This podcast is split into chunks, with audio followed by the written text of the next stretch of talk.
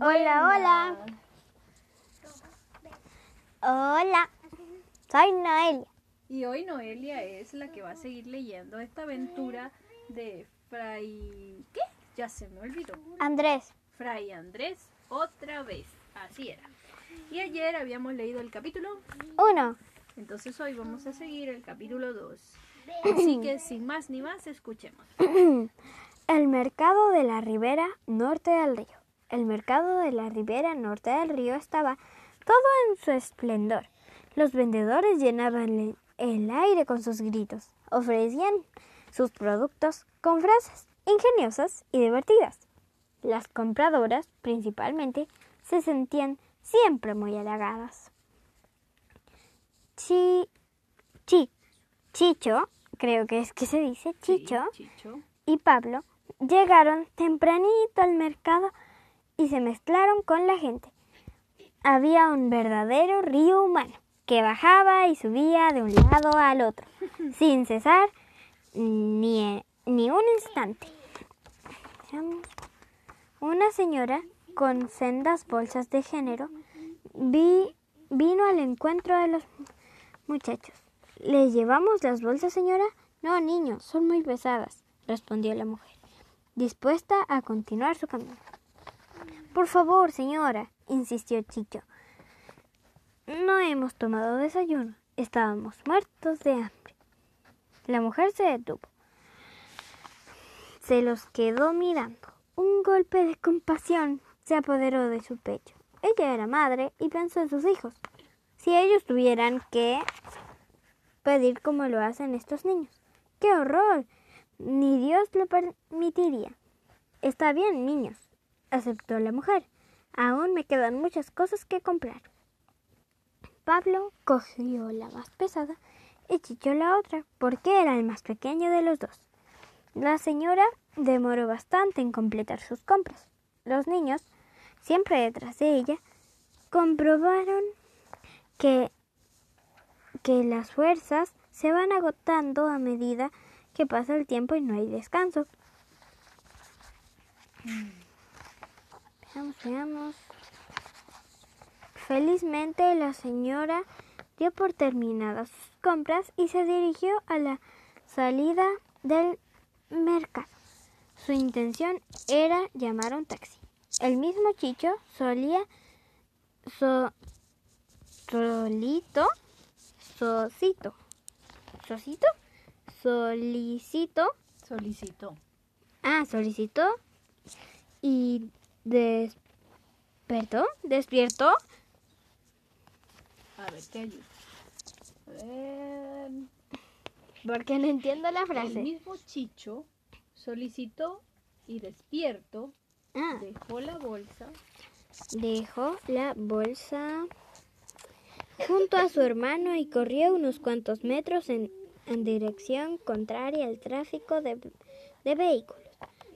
Conseguir un taxi libre al mediodía era a veces imposible. Después de cruzar la calle, arriesgan- arriesgando su vida entre los cientos y cientos de automóviles que rugían en el tránsito, Chicho consiguió un taxi, trotando junto a la portezuela del conductor. Lo condujo hacia el sitio donde esperaba la señora. Los, los niños le ayudaron a, a subir, pusieron las pesadas bolsas en, en el piso del vehículo y Pablo estiró la mano para recibir unas monedas pequeñas. El taxi emprendió la marcha y Pablo contó las monedas. 155 pesos. Eran las primeras ganancias del día. Y ya se había pasado la mañana. ¿Qué hacemos, Pablo? Podían adquirir unas cuantas calugas de leche y venderlas en los buses, pero no era mucho lo que podían comprar con ese dinero. Una pareja de carabineros los observaba desde hace un rato. Los niños, al notarlo, optaron por alejarse del lugar. Ahora mismo nos agarran por sospechosos, advirtió Pablo a su hermano. Así llegaron a la playa de estacionamiento. ¿Playa de estacionamiento? bueno, ¿Estacionamiento de la playa? Bueno, no sé, dice, a lo mejor se llama estacionamiento en la playa. de estacionamiento junto a la extensa avenida que subía hacia la parte alta de la ciudad. Varios cuidadores de automóviles corrían de un lugar a otro, orientando a los conductores para estacionar a sus vehículos. Aquí no hay nada que hacer, comentó Chicho. Es tu culpa, rezongó Pablo. Y tronó en contra de su hermano. Y tronó en, en contra de su hermano. Dormís tanto que siempre llegamos tarde a todas partes. Sorpresivamente, Chicho se abalanzó a un automóvil que ingresaba al estacionamiento, buscando un sitio desocupado. Se lo cuido, señora, se lo lavamos, agregó Pablo. Por 500 pesos se lo dejamos como nuevo. Vuelve en media hora, advirtió la señora. En media hora lo tenemos listo, confirmó Pablo. Los hermanos se miraron un largo rato. ¿Dónde conseguir los implementos necesarios para realizar el trabajo? El problema no era tan sencillo de resolver. Voy donde las perlogueras, gritó Pergoleras. ¿Pergoleras? ¿En serio? Yo no conocía esa palabra. ¿Qué es? De- No estoy lo suficientemente segura, pero pérgola se le dice al lugar donde venden flores y pergolera se le dice a las personas que venden flores. Pues parece que sí. Porque aquí dice, gritó Chicho. Y se disparó corriendo en dirección a los puestos de flores. Chicho iba en busca de un tarro con agua limpia. Faltaban un, un trapo para lavar y otro para secar. La tienda de géneros era la solución. Pablo cruzó la calzada. Ay, se me cayó.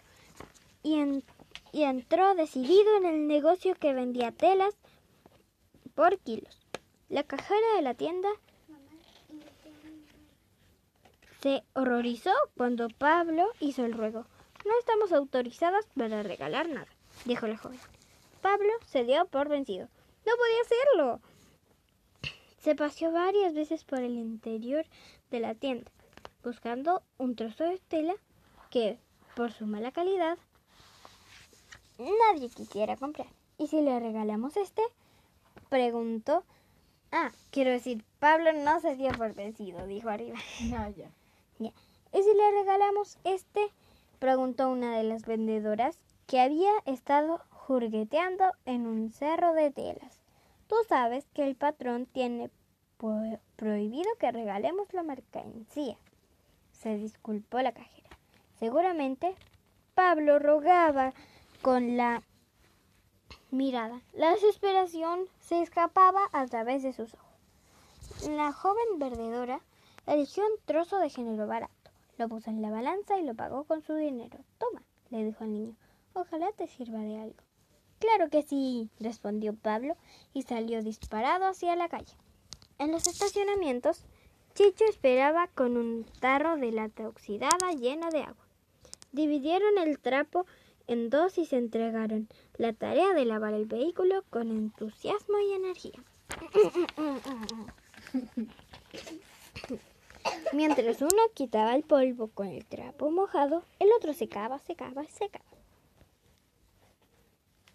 Si pudieran hacer ese trabajo con 10, 20 automóviles, sería conveniente. Por, por desgracia, los estacionamientos siempre estaban ocupados.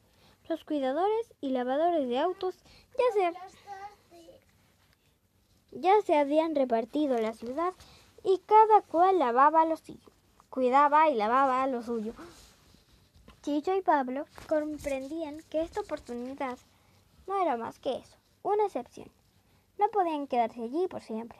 Los otros cuidadores seguramente los echarían o, tendrí- que ten- o tendrían forzosamente que pagar un derecho para trabajar allí. La dueña del automóvil regresó más tarde de lo anunciado y los muchachos y los muchachos esperaron junto al vehículo con temor y nerviosismo. Felizmente nadie fue a exigirles que se marcharan. Llegó la dama y le dio unos 500 pesos. ¿Qué podemos comer? preguntó Chicho. Nada. determinó secamente Pablo. Los planes de Pablo consistían en inventir, en Inve- invertir Eso, aquel dinero para doblarlo o triplicarlo. Regresar solo con algunas monedas en un frasco. Regresar con solo algunas monedas era un, era un fracaso. Querían tener algo que ofrecer. Se dirigieron al puesto de dulces y galletas junto a la parada de buses. Allí compraron 10 barras de chocolate Super 8. Es lo que hacía la mayoría de los vendedores ambulantes. Muchos de ellos eran tan chicos, tan niños como Chicho y Pablo. Los vendemos a 100 pesos y nos ganamos casi el doble por cada barrita. Prohibido comerse los chocolates hasta que los hayamos vendido todos. ¿Hecho? Hecho, respondió Chicho. Dame tu palabra de hombre. Y Chicho se la dio. Sabía que estaba haciendo un acto de verdadero sacrificio, pues el hambre le perforaba el estómago. Ella se terminó. Y así terminamos el capítulo 2. Uy, de tanto trabajo que hicieron estos niños, hasta yo terminé cansada. Bueno, esperemos para mañana seguir leyendo el capítulo 3. Chao, chao. Chao, chao.